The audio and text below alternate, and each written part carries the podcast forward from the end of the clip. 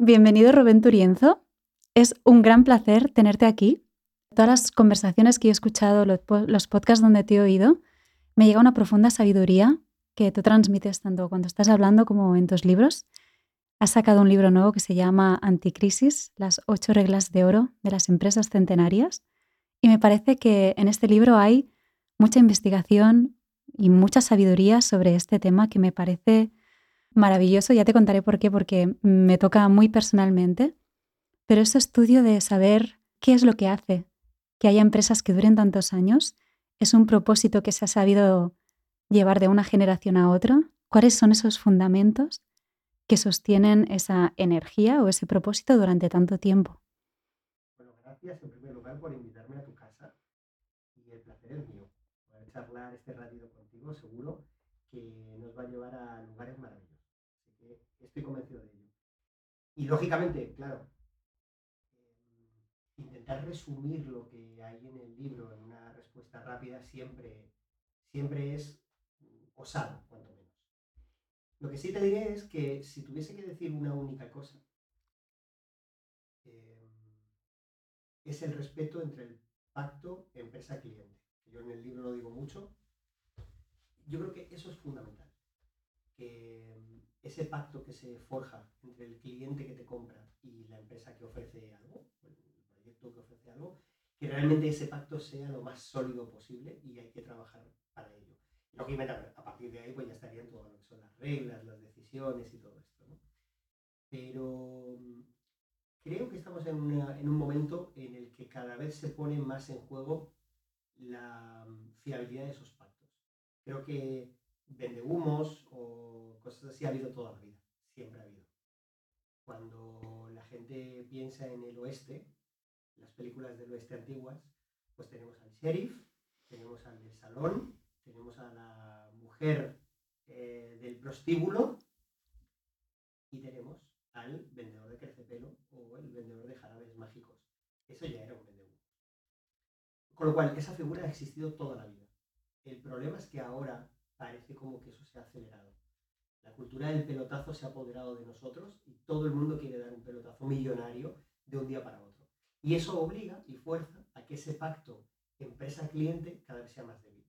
Hay mucha gente que ahora en muchas comidas te dice que ellos vienen al mercado a golpear, ganar mucho dinero y luego el día de mañana desaparecer. Mm. Y claro, para mí es dramático, porque creo que Mira, en, el libro hablo de las empresas Simise. En Japón solo consideran que tu empresa es de fiar cuando es Simise. Y es Simise si cumple 100 años. Entonces, solamente tu empresa es fiable cuando tiene 100 años.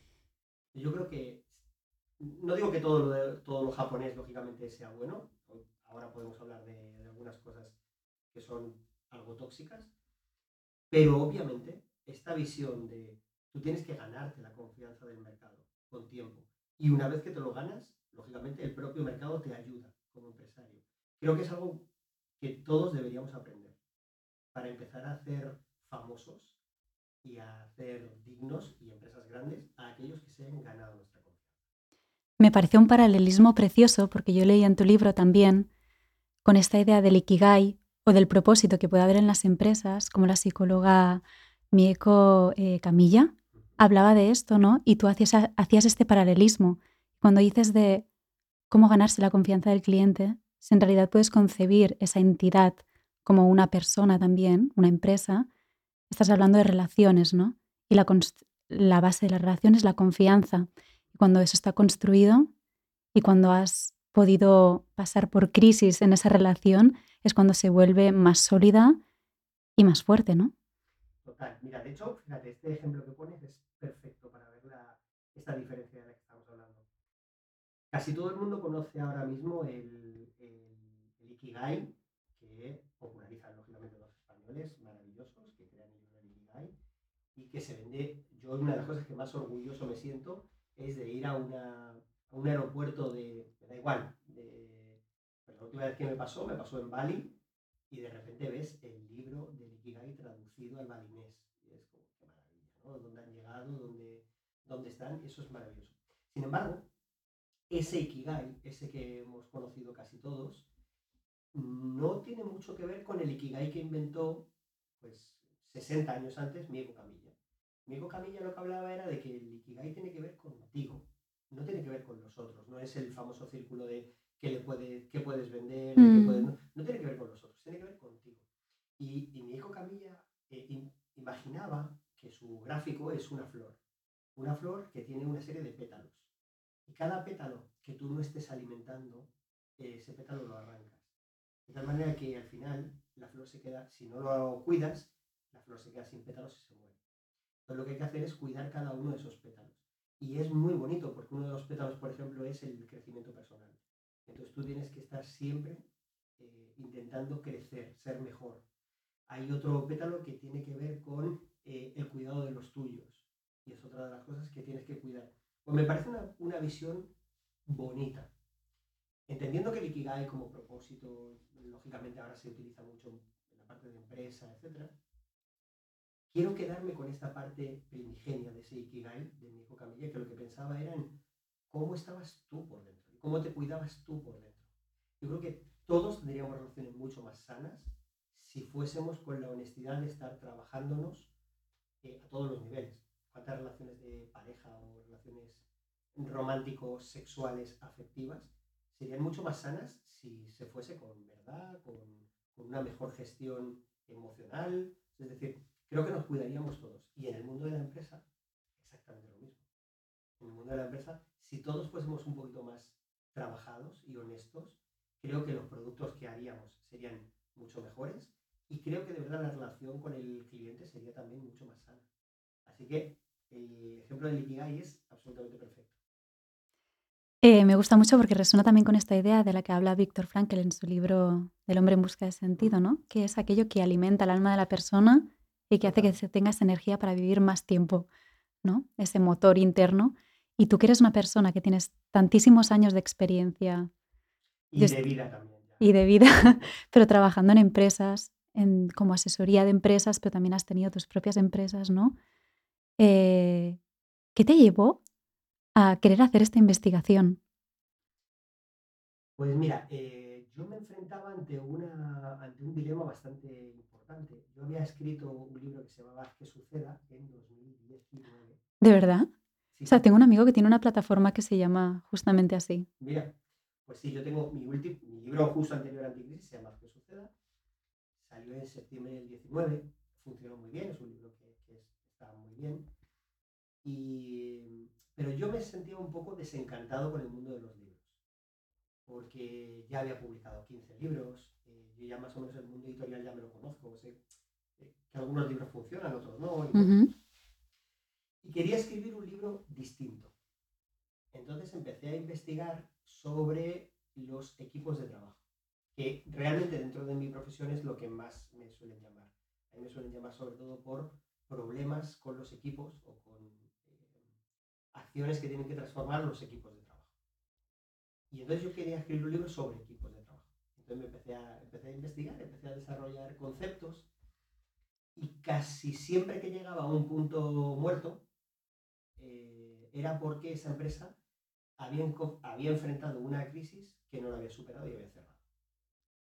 Y mm, de repente llegó el dato este demoledor de que las empresas que se abrían en 1927 tenían una esperanza de vida de 48 años. Es decir, una empresa que se abría en el 27, la esperanza de vida media era 47 años. ¿Por qué? Justo esa cifra. Bueno, pues porque estadísticamente las empresas tenían mucha longevidad. Cuando las empresas se abrían en esa época, eran empresas muy consolidadas, se basaban mucho en el trato con el pequeño comercio, con el local. Entonces, al final aguantaban muchos años. Y sin embargo, ese mismo estudio, porque es una, es una empresa consultora que lleva haciendo ese estudio décadas, la empresa que se abra en 2027 va a tener una esperanza media de vida de 7 años solo. A mí me flipa esto porque pienso, ¿qué hace que eso pase? ¿no? Y pienso en la sociedad que vivimos, capitalista, egocéntrica, que queremos resultados rápidos y quizás hemos perdido esta sensación de, no sé si va por ahí, pero de trascendencia, de legado, de aquello que dejamos más allá de nuestra propia existencia. Porque cuando tú decías las empresas centenarias, mi empresa centenaria, yo pensaba, bueno, nadie de esas personas habrá dicho mi empresa centenaria porque seguramente no habrán vivido suficientes años como para poder decirlo, ¿no? Pero, ¿qué es lo que hace que haya empresas que duran tan poco? Pues, pues, esto precisamente es lo que a mí me llevó a decir, bueno, si cada vez se cierra antes cada vez eh, duran menos las empresas es porque cada vez estamos sometidos a más crisis que no superan las empresas. Y entonces hice una pequeña reflexión que era de, de dónde se puede aprender a superar crisis y me vino la idea de, pues, de las empresas que más crisis han vivido, que son las que más años llevan. Entonces, si de repente te encuentras un restaurante en Alemania que lleva abierto 875 años, quiero saber qué han hecho. Un restaurante que lleva abierto 800 años. ¡Wow! ¿Y, ¿Y la misma familia? No, en este caso no es la misma familia, pero es un restaurante que ha vivido, lógicamente, en el centro de la Primera Guerra Mundial Segunda Guerra Mundial, de absolutamente todas las colonizaciones del imperio austrohúngaro, o sea, todo eso lo ha vivido ese restaurante y ha seguido abierto. Pues hombre, algo tiene que contarnos. Algo ha vivido ese, esa gente que saben cómo mantenerse, cómo aguantar a las crisis, a todo tipo de crisis, las crisis económicas, las políticas, las bélicas. Y empecé a entrevistarme con ellos, inicialmente todavía para el libro de equipos. Pero de repente, nada. Cuando hablé con cuatro de estas, de repente dije, no, no, aquí hay otro El libro se hizo así solo, lo que él quería, ¿no? Dije, aquí hay otro libro distinto que es ver si hay un patrón. Aquí sí que era curioso. De repente te encontrabas que en las conversaciones con muchas de esas empresas siempre salían ciertas palabras. Y yo dije, no sé si hay un patrón, voy a investigarlo. Pero había cosas que me resonaban mucho. Por ejemplo, muchos me hablaban de este concepto de la trascendencia, de, utilizando diferentes palabras, pero casi todos me hablaban de esta parte del legado, de esta parte de mirar más allá.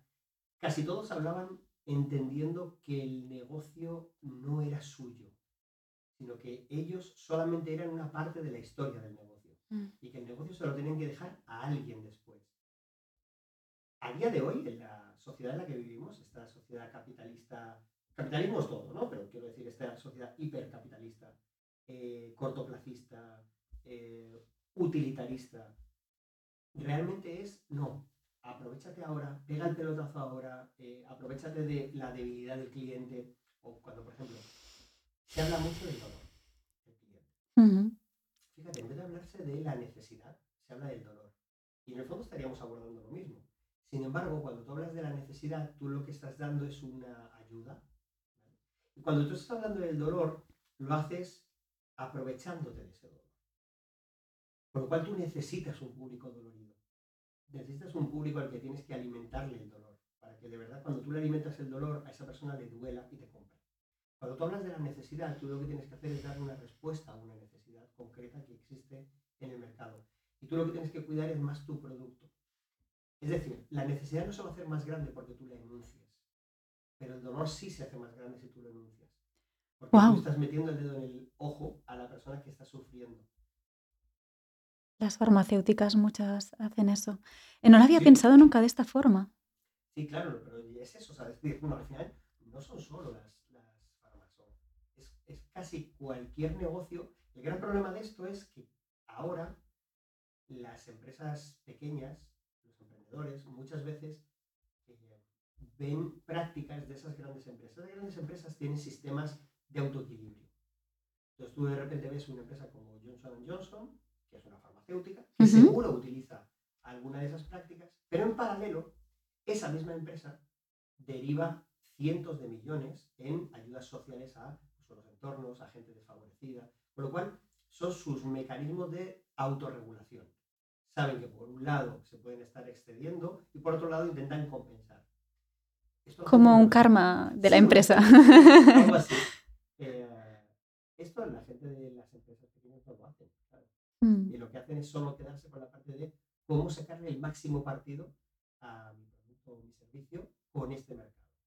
Y aquí es donde entramos en ese tipo de debates ya un poco más morales o filosóficos de si es ético la manera en la que tú vendes tu producto. Yo creo que hay muchas personas que ni se lo plantean. Creo que lo han aprendido porque se supone que esta es la forma, igual que tenemos este tabú con la sexualidad, con el dinero, muchas veces con las ventas porque lo hemos demonizado, porque hemos visto, visto muchas prácticas que no están hechas desde el respeto hacia el otro, desde una parte coherente, justa, ¿no?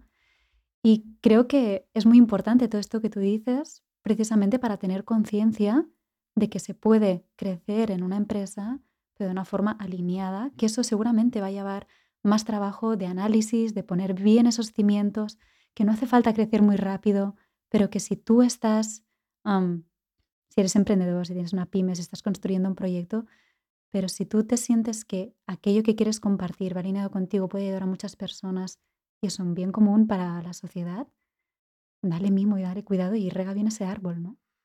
Mira, te voy a contar una historia de uno, porque va, por ahí con lo que tú dices. Hay una, yo estaba paseando por Kioto y de repente me encuentro una tienda de escobas eh, al lado del barrio de las Geisas. El barrio de las Geisas de Kioto es una de las zonas más turísticas de la ciudad. Por lo cada local de ahí vale una locura. es una auténtica fortuna, tanto la compra como el alquiler. De repente, en mitad de todo ese barrio, me encuentro una tienda de escobas. Y, claro, ya vas perfeccionando el ojo y ya de, principio me dio, me dio la sensación de que la tienda era una tienda centenaria, o al menos muy longeva. Entonces entré y le pregunté a la señora y me dijo que llevaban abiertos 218 años. Y venden escobas, solo venden escobas. Entonces, claro, yo me quedé fascinado, Era como, bueno, ¿y cómo aguantas 218 años? Claro, lógicamente, ahí también ha llegado Amazon y todos los derivados de ese tipo de negocios, ¿no? Y ella me dice, eh, por dos razones. La primera es porque siempre hay suciedad que limpiar. Y es como, tienes razón. Claro. Y la segunda es porque nuestras escobas te duran, y me dice la señora, una señora bastante mayor, me dice, nuestras escobas te duran tres veces más. Y mira, esto me gustó mucho, porque seguramente esa señora no estudió marketing. No sabe, ella habrá mamado en la tienda de toda la vida. Pero me dijo una frase muy de marketing. En el fondo me estaba haciendo una comparación. Pero tu tienda no aguanta 200 años si eso no es verdad. Si esa escoba de verdad no dura tres veces más que las escobas que te compras en un supermercado normal, tu tienda no aguanta 200 años. Con lo cual, la grandeza está en el producto. Ahí es donde está la grandeza. No en el marketing, sino en el producto. Ellos lo sustentan todo en un producto especialmente bueno. Y la primera parte responde a una necesidad, no a un dolor. Ese siempre hay suciedad que limpiar es una necesidad. La gente necesita eso. Entonces, yo siempre digo en este caso, cuando, cuando hablamos de esas empresas longevas y de por qué aguantan, es porque sostienen casi siempre una necesidad estable y un producto bueno. Si tú tienes esas dos cosas, casi todo lo demás va a venir solo. Lógicamente hay muchas más cosas que hacer, pero esas dos cosas son esenciales. ¿Qué pasa? Que ahora mismo mucha gente está lanzando, por ejemplo, en el mundo de los infoproductos, pues lanzan cursos. De hecho, esto yo cada vez que lo escucho, y yo entiendo que el negocio digital es distinto y todo lo que tú quieras, pero cada vez que escucho esto de no, lanza un curso, lo vendes y luego lo haces, luego lo grabas. Yo a mí se me revuelven las tripas. ¿Por qué? Pues porque aún entendiendo que ese es el negocio digital, y además mucha gente lo equivoca. No, porque eso es metodología Lean o metodología Agile. No, no tiene nada que ver con eso. El Lean y el Agile se utilizaron y empezaron a utilizarse en el sector tradicional, no en el digital. Pero más allá de eso, es porque en el fondo Tú estás haciendo una promesa en base a un producto que no existe. Tú me puedes decir, no, pero mi producto ya está en mi cabeza. Y entonces te diría, ah, bueno, entonces ok. Si lo estás haciendo de manera sana, es decir, tú el producto lo tienes, lo tienes creado en tu cabeza, eh, sabes cómo va a ser el producto, tú puedes hacer una oferta, una promesa. Pero si tú eso no lo tienes y lo vas a crear posteriormente, no es legítimo, no es ético que tú estés haciendo esa promesa previamente. Y es peligroso hasta para ti. Bueno, es que además, si luego no llegas, ¿qué pasa? Pues entonces, claro, ahora yo he escuchado auténticas barbaridades. ¿eh? Eh, gente de temas, cuando gente que habla de clientes descontentos. Una empresa de, una empresa de telefonía, que es cliente mía y es de las más grandes que existen, tienen un verdadero problema con los clientes descontentos. Y salen siempre en los rankings como de las empresas que más clientes descontentos te necesitan mucho entonces. Bueno, yo no trabajo esa parte con ellos, pero, sí. Y tienen un 7% de Y hay mucha gente de esta, nueva que está hablando de porcentajes de en torno al 30% de clientes descontentos. Eso es una locura. Tú no puedes mantener un negocio con ese tipo de conversión de clientes. No puedes. Si tú tienes un 30% de clientes descontentos, significa que en tres años toda tu producción, el 100% de clientes de ese año va a estar descontento. Una locura, impensable. O ninguna empresa se podría sostener así. Pero como estamos en esa comunicación del corto plazo, te vale, porque tú lo que estás pensando es en ese 70 que sí que está feliz. ¿Y qué hacen ellos con ese 30%? Lo normal es ignorarles, normalmente. Wow. O sea, es decir, claro, pero porque ellos ni siquiera son conscientes de cuántos años van a estar. De hecho, mira, cuando tú estés con alguien del mundo digital, no están creando una empresa que dure años. Están creando un producto para sacar rendimiento y hacer posible a corto plazo. De hecho, por ejemplo, muchas de las promesas, ¿cuáles son? Gana, gana seis cifras en un mes. Gana siete cifras en una semana. es decir, todo el rato es una, una promesa muy grande en un plazo de tiempo muy corto. Este tipo de promesas en el fondo no son sostenibles. Y como no son sostenibles, ellos son conscientes de que ese producto va a cerrar, va a desaparecer. Pues en su cabeza piensan, ya crearemos otro producto. Claro, eso es totalmente en contra de las empresas centenarias. Que al final no es tanto porque la empresa dure 100 años. Es más por pensar el hecho en sí de que tu negocio podría durar 100 años. Es decir, que te puedas sentir orgulloso de lo que has hecho. Es que yo creo que este es el punto del que hablas, ¿no? Es em, un cambio de paradigma y unos valores distintos, muy diferentes, casi opuestos, de lo que tú quieres entregar. Ese valor de que decías, Dios está escuchando antes en, en el podcast que habéis grabado aquí con Ana Rosell, ese podcast Una década, ¿no? Y tú hablabas de aquello que quieres entregar al mundo y que eso va a tocar a muchas personas que tú ni les has visto la cara o no sé la verdad si esas personas no te devuelven un feedback de todo eso, ¿no? Pero tú sabes que, y si tú eres consciente de todas aquellas acciones que de tu parte van a tocar las vidas de otras personas y las van a transformar de una forma o de otra, cuando tomas esa responsabilidad, yo creo que hay un momento en la vida en que te das cuenta, ¿no? Yo no sé, antes no tenía esta conciencia y no sé si me ha empezado a venir desde que he pensado en que algún día quizás tendré hijos, ¿no? O cómo va a ser la vida en la Tierra después de que yo no esté, que no va a ser de aquí tampoco tanto tiempo, pero es un cambio de valor importante. Nosotros estamos en la Tierra un pestañeo. totalmente, totalmente. No somos nada realmente. Pero no es una cuestión trascendental, no, no, es que objetivamente hablando, si estamos hablando de que esta empresa, por ejemplo, restaurante tiene 800 años, eh, más de 800 años, eh, nosotros en la vida de ese restaurante somos nada somos una pequeña anécdota en la vida de ese restaurante. Y hay empresas más longevas que, que ellas. Entonces, nosotros tenemos que pensar, mira, yo, mi, mi padre no es una persona especialmente em, estudiosa, ni una, ha sido un trabajador toda la vida, no ha tenido tiempo para formarse. Pero yo, una de las lecciones más importantes de mi vida me la dio mi padre. Íbamos caminando por el barrio y de repente 150 metros, viene una persona por la misma acera que nosotros y de repente nos ve, se da la vuelta y se cruza de acera. Y, yo era una persona que había visto alguna vez en casa, entonces me extrañó, yo miré a mi padre y me dije, ¿por qué se ha ido?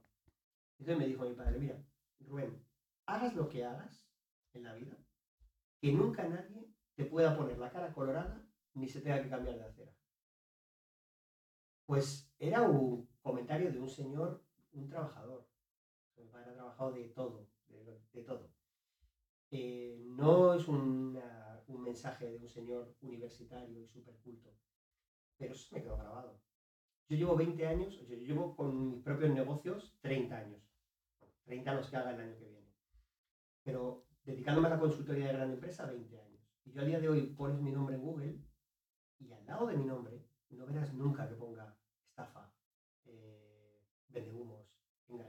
Eso no aparece. Aparece, tú pones Rubén Turienzo y lo que sale al lado es pareja. O Rubén Turienzo. Es, es lo que busca la gente, ¿no? claro, es lo que busca la gente. o Rubén Turienzo, libros. O ahora, por ejemplo, Rubén Turienzo, anticrisis. Porque, Pero no vas a ver nunca un comentario despectivo. Y eso no significa que yo haya sido siempre mi mejor, mi mejor versión, pero al menos lo he intentado. Al menos he intentado ser honesto con lo que hago. Y lógicamente con los años cada vez más. Desde cada vez intentas em, tener más responsabilidad con aquello de lo que haces. Y yo creo que esto es importante. Que todo el mundo, da igual lo que te dediques. Eh, y, y por supuesto que tienes que equivocarte. A lo largo de tu carrera te tienes que equivocar muchas veces. Pero una cosa es equivocarte y otra cosa es pasarte la premisa del engaño a otros. Yo creo que ahí es donde está la línea. Tú no puedes crear nada sabiendo que es un engaño. Hay una frase que se ha, se ha mm, no mal interpretado, sino mal utilizado. En inglés dice lo de fake it until you make it. De Amy Cuddy. Sí, fíngelo hasta que lo seas. Pero eso no significa engaña a la gente. Significa que te lo empieces a creer tú en tus acciones del día a día. Es decir, en Cali decía, si tú quieres eh, ser una buena oradora o buen orador, pues em, empieza a fingirlo, es decir, empieza a ponerte delante del espejo, a hablar, a conversar, a aprender cosas y cada vez mejor. Eso es una cosa y otra cosa es que sin ser un buen orador, por ejemplo, salir a, mm, un reel de Instagram y decir, soy el mejor orador del mundo y te puedo enseñar a hablar en público. Esto no es fake Esto es mentir directamente. Y esto es fundamental tu producto en una estafa. A veces em, no queremos vernos como estafadores, porque nos parece una palabra muy grande. ¿Sabes qué? Lo estabas diciendo y estaba pensando, ¿yo he hecho esto alguna vez? como revisión. Seguramente, seguramente. Puede ser, pero mira, si lo has hecho, tú misma has dicho, estoy tomando conciencia, no sé si es porque estoy pensando en los hijos que puedo llegar a tener o en el mundo que dejaré cuando te... Eso es súper sano. Tú eres una chica joven, entonces es normal que tú estés en ese proceso de cambio. Mm. Yo no pensaba en esto cuando tenía 18 años o 20 años, no lo pensaba. Pero a día de hoy soy mucho más consciente. Y eh, una de las cosas por las que soy más consciente es porque cuando yo empecé en el mundo de la consultoría, había muchas más personas que empezaron conmigo. Y años después, quedamos dos así quiero decir a nivel grande, quedamos dos. El resto han ido desapareciendo, porque el mercado los ha consumido y los ha desechado. Entonces, tú puedes hacer lo que quieras, porque yo no quiero dar lecciones a nadie, que cada uno haga lo que quiera y que cada uno tenga sus propios aprendizajes. Pero yo sí te digo que la mayoría desaparece. La gran mayoría de gente al final es desechada, porque el mercado te aguanta un, un error, un par de ellos, pero no te aguanta más. Y luego, por eso hay tanta gente que se está reinventando ahora. Gente que en el 2020 lanzaron sus productos y mm. parece que se iban a comer el mundo. Se lo comieron seguramente. Y en 2024 están haciendo otra cosa que no tiene nada que ver. Eh, ¿Por qué has tenido que cambiar de profesión tan rápido, en tan poco tiempo, cuando ya te funcionaba la otra? Porque has quemado un negocio. Yo creo que esto muchas veces parte de una idea del no ser suficiente, ¿no? fíjate, yo quiero mostrar eso para que los demás me reconozcan, para así yo reconocerme en tal cosa, ¿no? Y estoy montándome ese personaje. Y a veces también me doy cuenta que intento ser como muy técnica con cosas y con lo que se quedan las personas, con lo que se conectan, que es lo que decías tú antes, son las historias y tu experiencia. Porque cuando lo estás contando, hay una cosa que se transmite a través de la voz, podría decirse que casi energético, que es de veracidad, de esto es lo que yo he vivido, te lo cuento, no es ni más verdadero ni más falso que otra cosa, pero... Y esto es lo que las, con la gente se queda y es lo que quieran. De hecho, lo otro no les interesa. Claro, pero fíjate, incluso eso, entendiéndolo, eh, creo que tenemos que ser mucho más honestos. Mira, yo, eh, el otro día en una entrevista me decían, eh, cuéntame, cuéntame tu pasado, cuéntame tu historia. ¿no? no, la pregunta exacta fue, ¿en qué momento tu vida cambia y decides dedicarte a la consultoría empresarial. Y mi primera respuesta fue, lo que te cuento ahora mismo seguramente sea mentira. Y te voy a explicar por qué. Porque lo he contado tantas veces que mi cabeza ya... Que ya me lo he creído, claro. te has hecho PNL muchas veces a ti mismo. Exacto, es como mi cabeza ya se habrá inventado su... Claro que hay algunas cosas que son, que siguen estando ahí. Recuerdo un día, recuerdo un libro que leí con recuerdo una conversación que me impactó. Eh, recuerdo una persona que me ayudó en un momento. Claro, eso sí que, los, sí que lo recuerdo, pero ¿cómo todo eso tiene sentido en mi cabeza? Cuando luego vivimos la vida y la vida es, mucho más caótica en general. intentarle darle una sensación a todo de coherencia es, es, complejo, es, complejo es bastante complicado.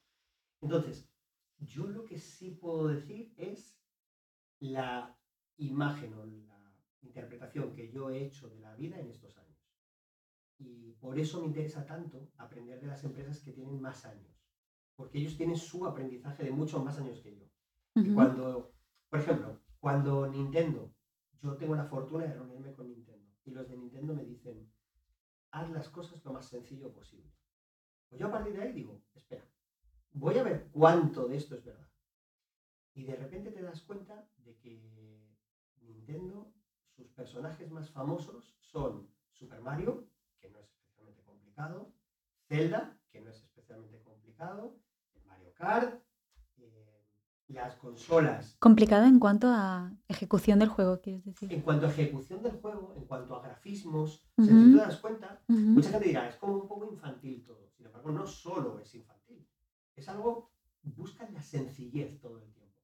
¿Dónde está la complejidad? En, la dificultad del juego. La dificultad del juego es lo que te engancha, cada vez es más difícil y por lo tanto, como las videoconsolas antiguas, pues cada vez es más complejo superar jefes, a lo que sea. Pero en sí, el juego tú aprendes a jugar de súper fácil. Los botones para jugar al Super Mario son eh, las dos direcciones, izquierda y derecha, y el salto. Ya está. Bueno, y el correr, ¿no? No hay más, no, no hay más botones para jugar. Con lo cual, aprender a jugar al Super Mario es súper sencillo. Lo difícil es superar los niveles del Super Mario. Bien, pues en esto, al final te das cuenta de que la mayoría de las empresas que más tiempo llevan abiertas, todos los procesos internos son lo más sencillo posible. Es decir, han intentado hacerlo todo muy sencillo. ¿Que lo simplifican?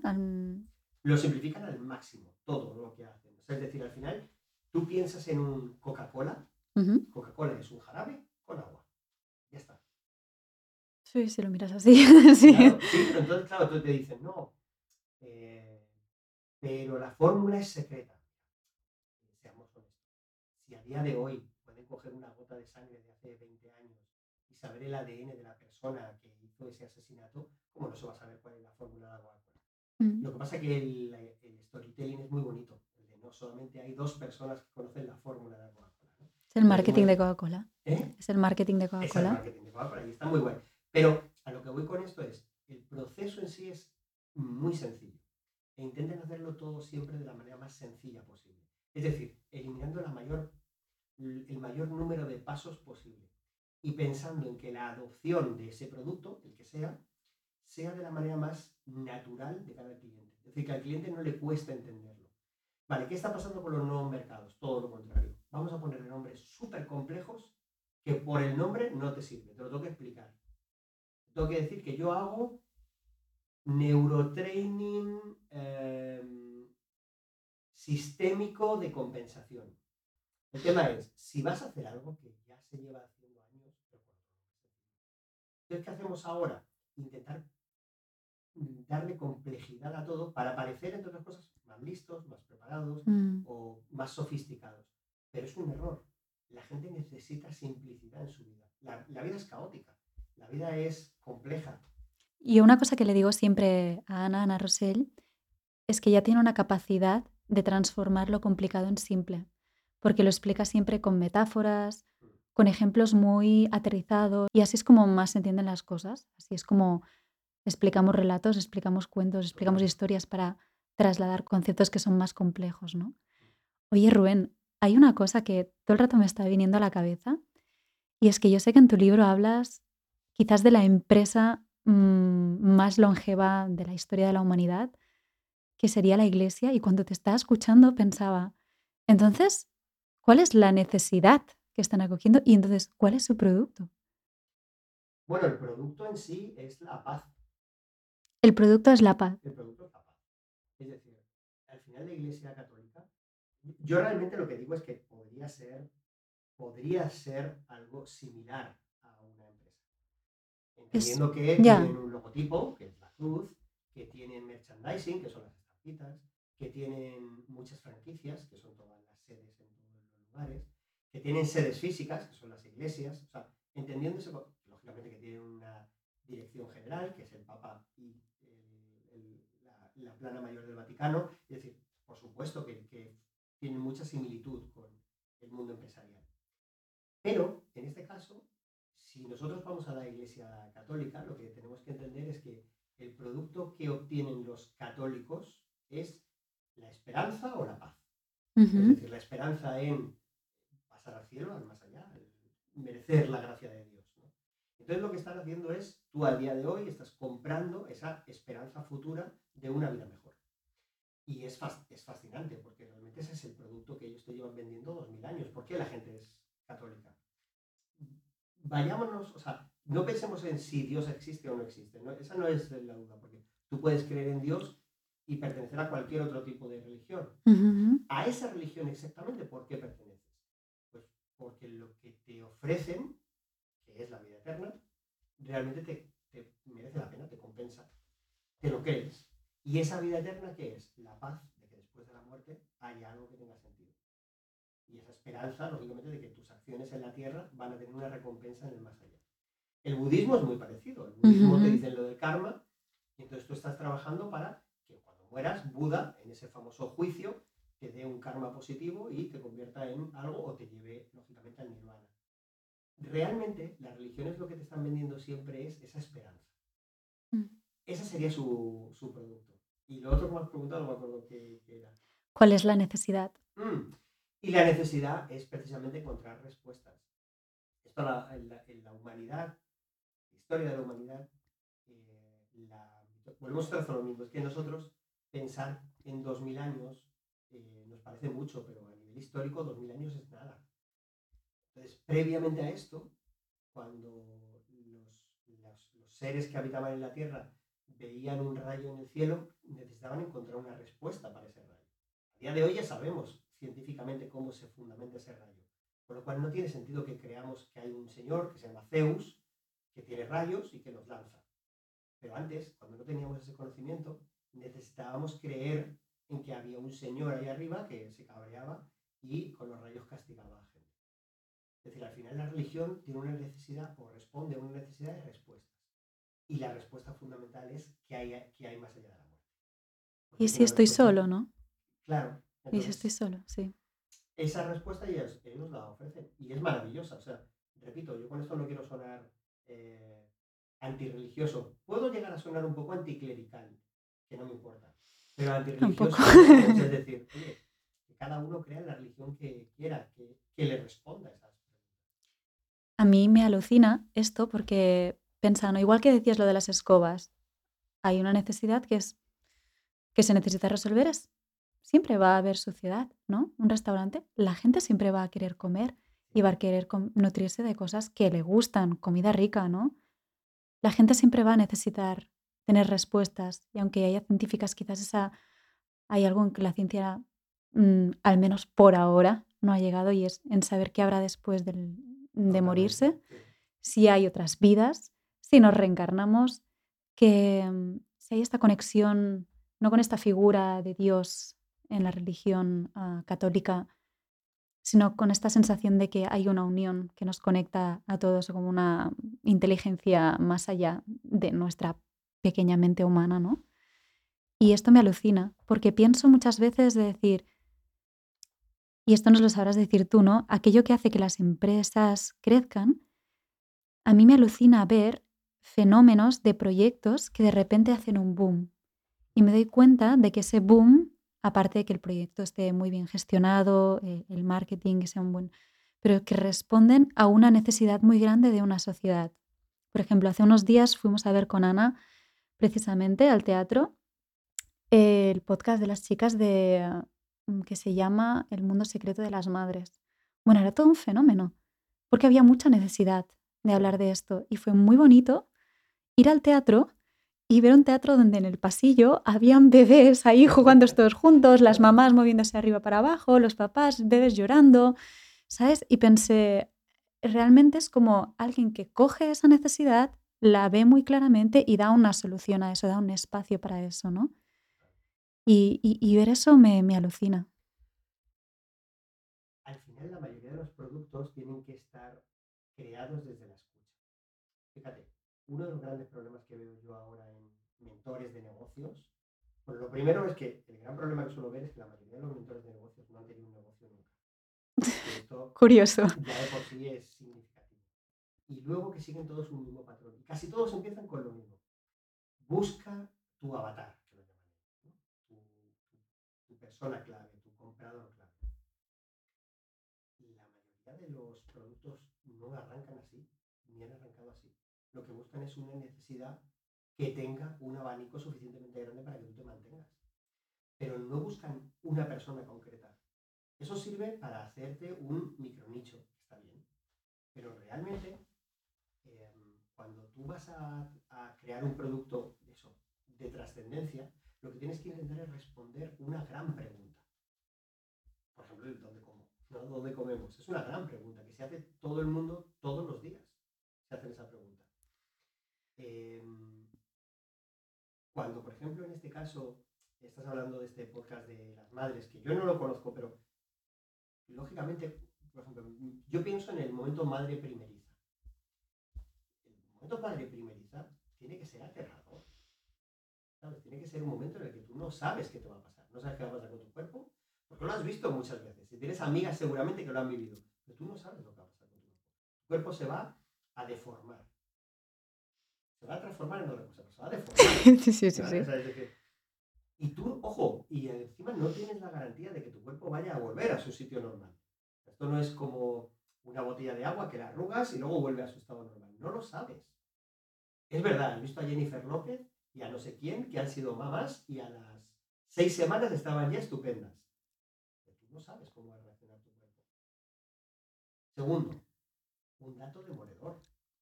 Es verdad que en, otros, en otras latitudes, pero en 2021 murieron 280.000 madres, o sea, 280.000 mujeres dando a luz.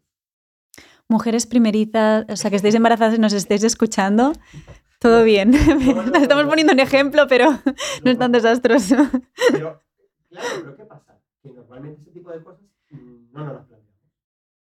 Eh, estoy muy de acuerdo con esto que dices y ah, te lo prometo, hay un, un comentario que me gustó mucho de escuchar el otro día en el podcast en relación a esto, que hacían a las chicas que me gustó, ¿no? Decían, yo nunca, nunca, entonces las personas del público les pasaban en el micro y decían, yo nunca, nunca tal cosa, ¿no? Y una dijo, yo nunca, nunca he visto una madre desesperada por la calle mirando al infinito con el carrito con su bebé mientras él lloraba a grito pelado y pensando, ¿por qué no hace nada? Y cuando he sido madre, he entendido que esa mujer a lo mejor llevaba tres horas intentando calmar a ese niño y no podía con su vida, ¿no? Y son estas cosas que se necesitan compartir, Claro, incluso de cosas tabú, cosas de las que no se habla, miedos, ¿no? a eso es a lo que iba, claro, en el fondo es, yo no entiendo el mundo de las madres primerizas porque no lo he vivido y porque Mm, no soy mujer, por lo cual no puedo llegar a ciertas reflexiones. Pero dicho esto, ¿hay un nicho ahí? Claro, por supuesto. ¿Hay una necesidad? Por supuesto. mm, Entonces, hay que dar esa respuesta. Necesidades más genéricas que podemos entender. Nosotros sabemos que la población se está envejeciendo. Cada vez vivimos más años, cada vez somos más mayores, en general todo el mundo. Y sin embargo, vivimos en una sociedad con bastante gerontofobia. A los mayores les apartamos de la vida. No hay, no hay em, negocios para ellos. Pues, pues es un buen nicho de negocio. ¿qué pasa? Que realmente yo entiendo que mucha gente está más centrada en eh, emprender jóvenes y con ganas y con ilusión que trabajar con gente mayor. ¿Por qué? Es un nicho de negocio igualmente. Es más, si lo haces bien y lo piensas, es más probable que tengan para comprarte los servicios la gente mayor que los chavales jóvenes. Entonces, al final es intentar responder estas respuestas genéricas. No, por eso digo, no, tanto el centrarte en el dolor, intenta responder eh, esas preguntas que se está haciendo, pues en este caso una generación entera de personas que tienen 65 años, por ejemplo, se jubilan, pero se sienten jóvenes. Totalmente. el día- el- la persona que a día de hoy tiene 65 años, comparado con el que lo tenía hace 20 años, no tiene nada que ver. A día de hoy se jubilan y se siguen sintiendo jóvenes.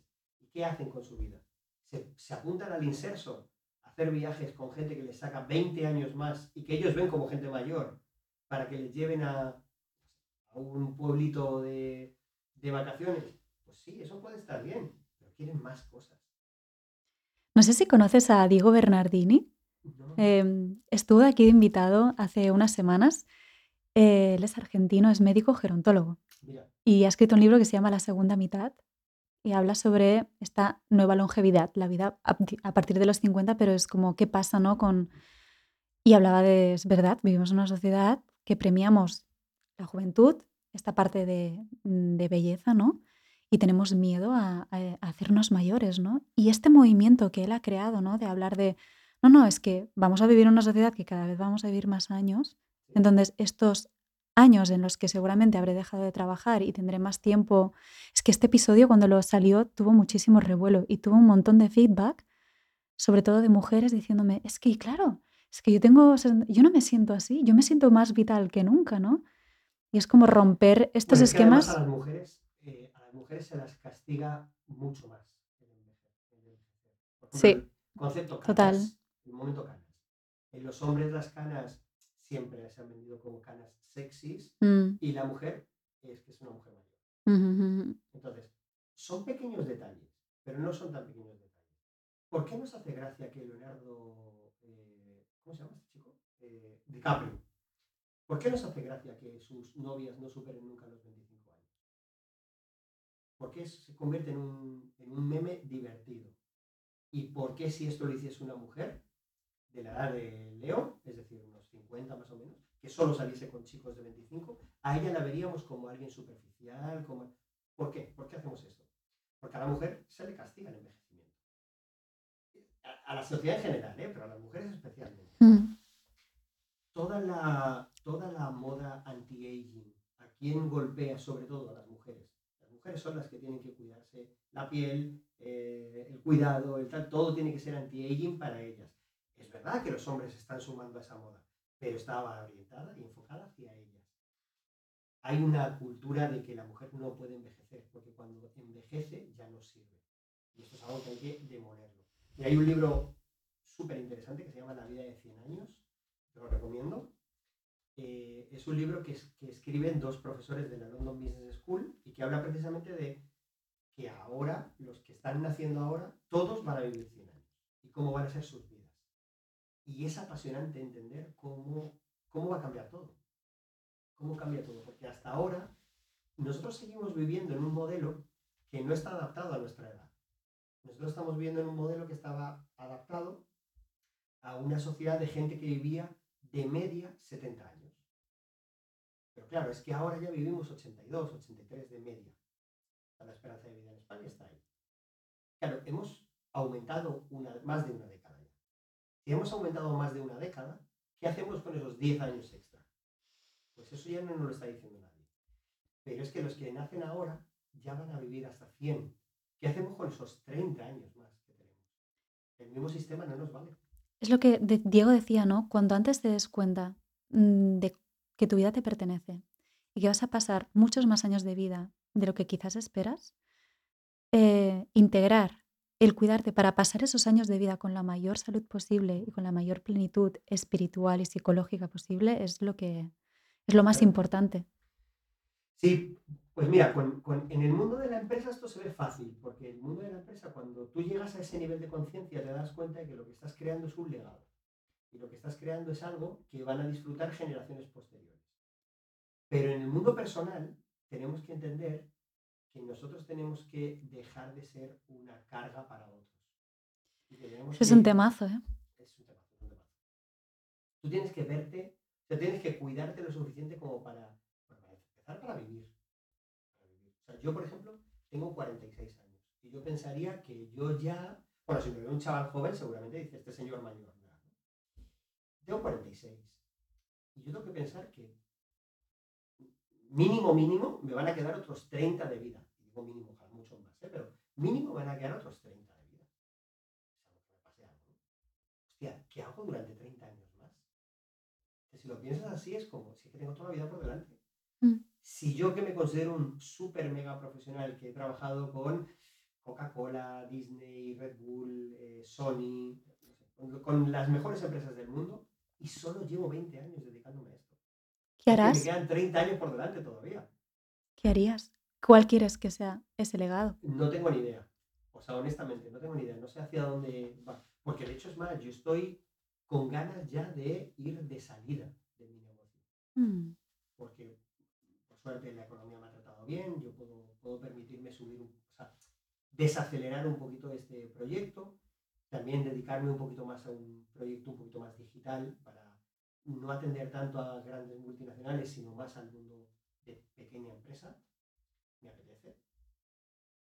Em, pero yo no sé, antes precisamente con Ana lo comentaba, yo a veces he fantaseado con tener una floristería. Una floristería. Sí, encantaría tener, me encantan las flores, me encantaría tener una floristería, por ejemplo. O me encantaría tener una panadería, que era lo que, por lo- cómo empezó la conversación. Pero no con la intención de no, porque voy a crear el super mega imperio del pan. No, no. Porque me apetece tener un, un negocio que surja de trabajar con las manos. He trabajado toda mi vida con la cabeza. Claro. Y me apetece crear un negocio, me daría igual que fuese una joyería, que fuese pero que, yo lo trabajase con mis manos. Es que es algo que en, en el mundo tecnológico estamos perdiendo mucho y tenemos muchas, o sea, para mí en las manos hay ojos, lo que pasa es que ven de una forma distinta y percibimos muchísima información, ¿no? Tengo un amigo que es pintor y ahora está, es empresario también, tiene un proyecto muy bonito donde una plataforma para artistas que se llama Kaleido y él siempre me decía, es que yo, mi, mi trabajo siempre ha sido un disfrute porque además él pinta y cuando está pintando pone música, es- él es colombiano, bueno, mm, bachata, merengue, mm, salsa. Entonces él pinta bailando. Es precioso verlo, es como una performance. Y lo disfruta tanto y decía, y es que ahora pienso muchísimo y yo necesito recuperar esa parte de tacto porque me lleva mucho al placer, al momento presente, me lleva al disfrute, me lleva a la conexión y lo necesito en mi vida. Sí, sí, yo ya te digo, yo esto sí que he fantaseado con esto. De hecho, yo uno de los primeros, de las primeras profesiones que yo tuve en mi vida fue masajista. Yo daba masajes. ¿En serio? Sí, en serio. Y yo reconozco mucha satisfacción en la parte del masaje. En la parte de sentir que con tus manos estabas, en este caso, ayudando a alguien a crear, o sea, a crear un entorno de salud, en este caso, de, o de eliminación de un dolor, ¿no? A través de tus manos. Yo esa parte la echo de menos.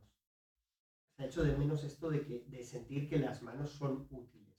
O sea, son ese, ese, ese elemento que te, puede, que te puede servir de tus propias manos. Yo ahora me sirvo de mi propia cabeza. De hecho, por eso, fíjate, a mí no, nunca me ha dado miedo la muerte. Pero ¿No? no, no me da miedo la muerte. O sea, yo, eh, o sea, si yo pienso en morirme, ojalá no, ¿eh? pero si yo me muero hoy, a ser posible después de haber terminado el podcast, porque no podría quedar un poco muy interesante. Curioso, curioso, sí, pues no. Hombre, quedaría un clip para internet impresionante. Sí, esto que hablábamos antes. Eh, pero si yo me muriese hoy, yo me muero. Yo no tengo ningún asunto. Mi familia está cuidada, saben que les quiero, hablo con ellos muy habitualmente de lo mucho que les quiero y, y me intereso mucho por ellos. Eh, toda la gente a mi alrededor sabe lo que siento por ellos. Sea, de verdad, me voy en paz. No, no tengo nada, no quiero morirme, ¿eh? o sea, no, pero no me da miedo me queda un poco de frustración de lo que me gustaría hacer que no he podido hacer. Pero ya está, eso ya lo haré con el tiempo. Sin embargo, me dan pánico las enfermedades mentales. Pánico.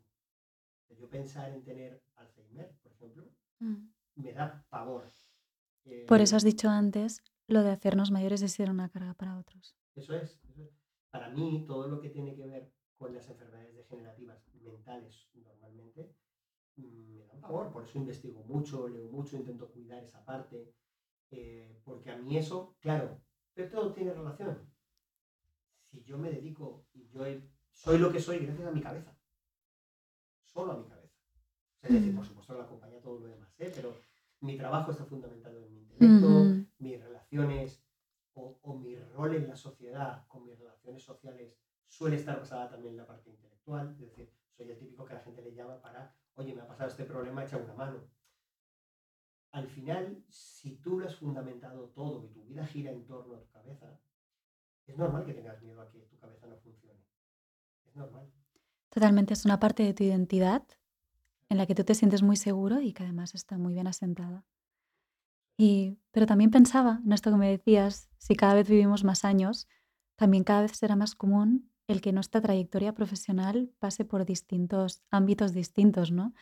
Y un cambio profesional en que nos lleve a algo... Es que además a veces pensamos en un cambio súper drástico, evidentemente em, todo aquel aprendizaje que ya tenemos va a seguir nutriendo aquello nuevo que hagamos, ¿no?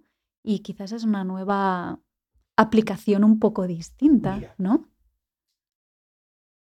Es curioso, en el libro este de los 100 años, hablan de esto de la reconversión profesional, de la reinvención profesional.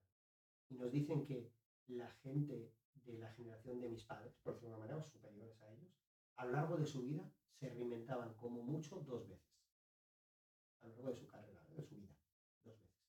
Los de mi generación nos reinventamos de media cuatro veces a lo largo de toda nuestra vida. Pero los Zetas se van a tener que reinventar 18 veces. Ah, me ha cogido como mareo y todo de escucharte. 18 veces. 18 veces. ¿Por qué? Porque justo les va a pillar un proceso histórico en el que van a desaparecer muchos puestos de trabajo, se van a crear otros muchos diferentes. Eso lo que supone es que ellos están educando para un mundo que no va a existir.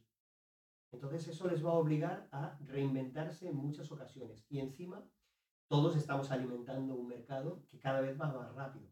Por lo tanto, cada vez el consumo va a ser de cosas mucho más cortas. Así que esto va a obligarnos a estar todo el rato en reinventar. Bueno, no nosotros, a los chavales. Pero esto me lleva a la reflexión y a la paradoja otra vez de tu libro, que es decir, si hay empresas que duran 100 años. Y yo también creo mucho en que a lo mejor es una creencia eh, experimentada, pero que hay como algo, mm, como un propósito en la persona o como algo que tú haces que se te da mm, bien y que además encuentras esa parte de no solo se me da bien, sino que estoy ofreciendo ese valor y que se puede expresar de distintas formas. Yo, por ejemplo, sé que tengo una naturaleza mm, creativa artística y da igual que yo esté creando un podcast porque para mí es una pieza de arte, igual que antes trabajaba como ilustradora y lo es, como estoy haciendo una grabación para una voz en off como actriz de voz y para mí es lo mismo, y cuando estoy creando un curso, para mí es lo mismo. Y un valor para mí fundamental es la unión y la belleza.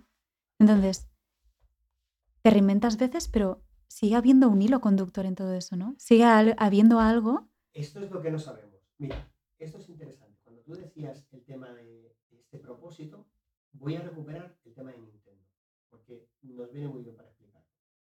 Nintendo empezó haciendo barajas de cartas. ¿Ah, sí? ¿En qué año? 1889. No jodas, de verdad. ¿Y se llamaba igual? Sí, sí, Nintendo. Wow. De hecho, se llamaba Nintendo Playing Cards. Ah. Y realmente hacían barajas de cartas. Unas cartas japonesas que se llaman Hanafuda. En el fondo, Nintendo siempre ha hecho entretenimiento familiar doméstico. Eso era lo que hacían. Lo que pasa es que antes hacían barajas de cartas y ahora hacen videojuegos. Pero se han transformado. Claro, pero su propósito sigue siendo el mismo. Sí. Yo entretengo a la familia en su casa. Y el producto que utilizo, antes eran barajas, ahora videojuegos, y entre medias diferentes juguetes. Eso es Nintendo. El propósito tiene sentido. El problema de esto es cuando nosotros no sabemos muy bien qué estamos ofreciendo o solo manda el dinero. Mm. Entonces estamos confundiendo el producto que estamos creando con el propósito. Hay gente que no, se, no está enamorada de su proyecto, de su producto, está enamorada del dinero. total, total. Ese es el gran problema. Mm. Yo, por ejemplo, si yo me fuese, o sea, decíamos, mira, otro de esos negocios con los que he fantaseado tener en un futuro es, eh, hay un tipo de mesa que a mí me fascina, que son esas mesas que tienen resina, que se llaman epoxi o algo así se llaman, con unas mesas que son muy bonitas, son de madera mezclada con resina, muy bonitas. Y me, me gustan mucho, me parecen súper bonitas. Yo sé que yo podría montar una empresa de eso que el negocio me fuese bien, igual que la floristería, No sé cuánto de bien, pero sí sé que me podría, podría vivir de ello, porque estoy utilizando el conocimiento de empresa que yo tengo y el conocimiento que necesito técnico de ese sector lo aprendería por el camino. El problema no es ese, el problema es esa parte mía de mis valores, de lo que yo tengo que aportar al mercado, al sector al negocio, realmente está en sintonía con ese negocio. Si no lo está, mi negocio no va a funcionar nunca en la vida. O va a funcionar momentáneamente, pero voy a ser un turista de ese negocio. Entonces, Nintendo, por ejemplo, cuando hablábamos de esto, da igual lo que va a hacer en el futuro. Nintendo sigue siendo la compañía de videojuegos más grande del mundo. Y cuando salió Sony, Sony sacó una videoconsola que fue la PlayStation y realmente revolucionó el sector. Y aún así Nintendo siguió trabajando en su línea de trabajo, la suya. No se desvió. Entonces, esto es lo que tenemos que entender, que a nosotros nos da igual la competencia, nos da igual lo que hagan otros. Tenemos que mm. pensar en lo que nosotros tenemos que aportar y creer en ello. Y lógicamente ser buenos en ello, claro. es decir, Nintendo sigue siendo extraordinaria en su trabajo.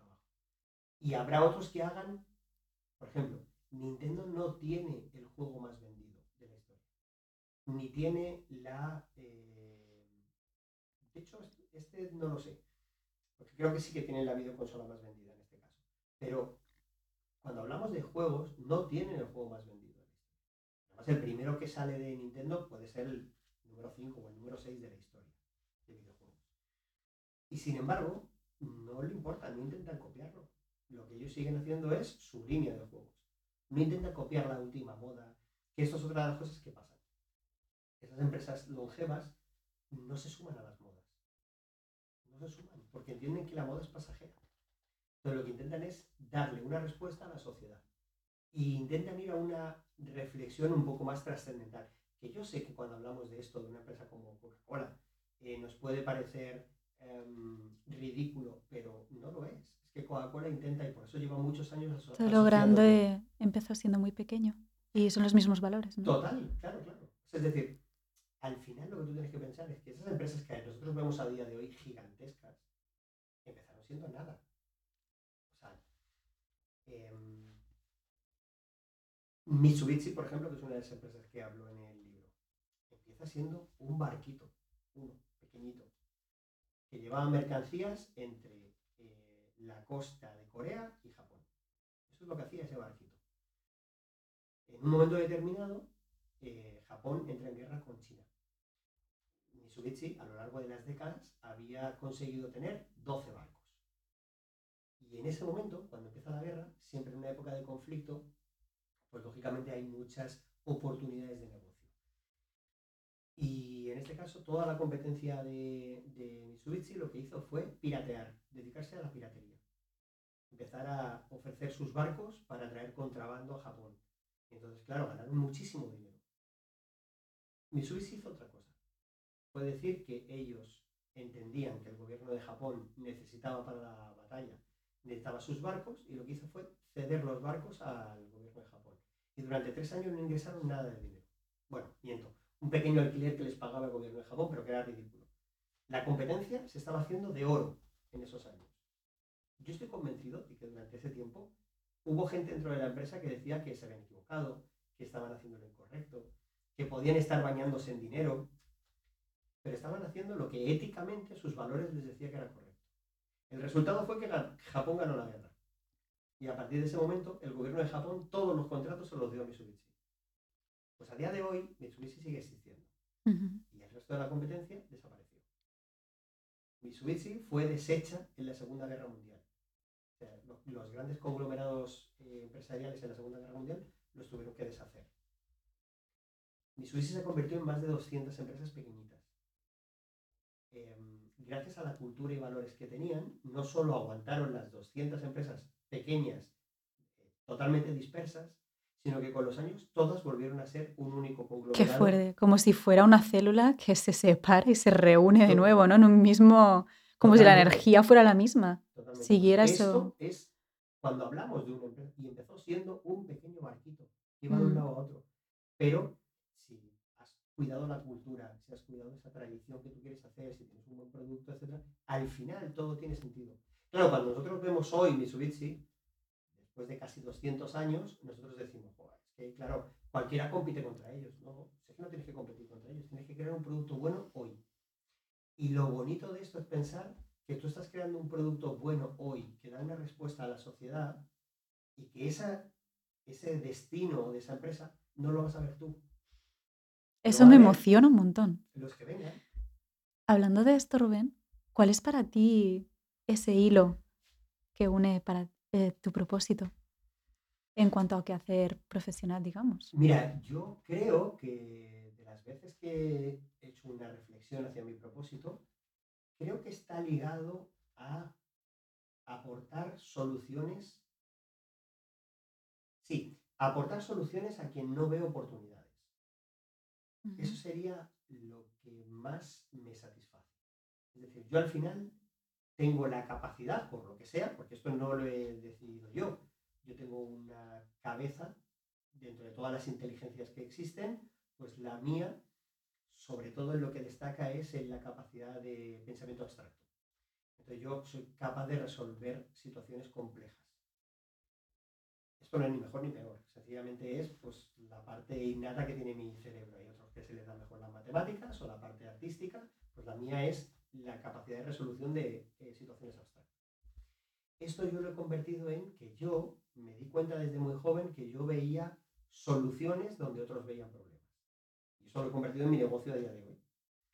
Pero realmente, si yo pienso en qué es lo que más aporto al mundo y lo que más, me satisface y me llena es poder aportar a alguien que está bloqueado porque no ve oportunidades, porque no ve opciones, aportarle precisamente alguna mirada de apertura, alguna, alguna mirada de, oye, hay otras opciones.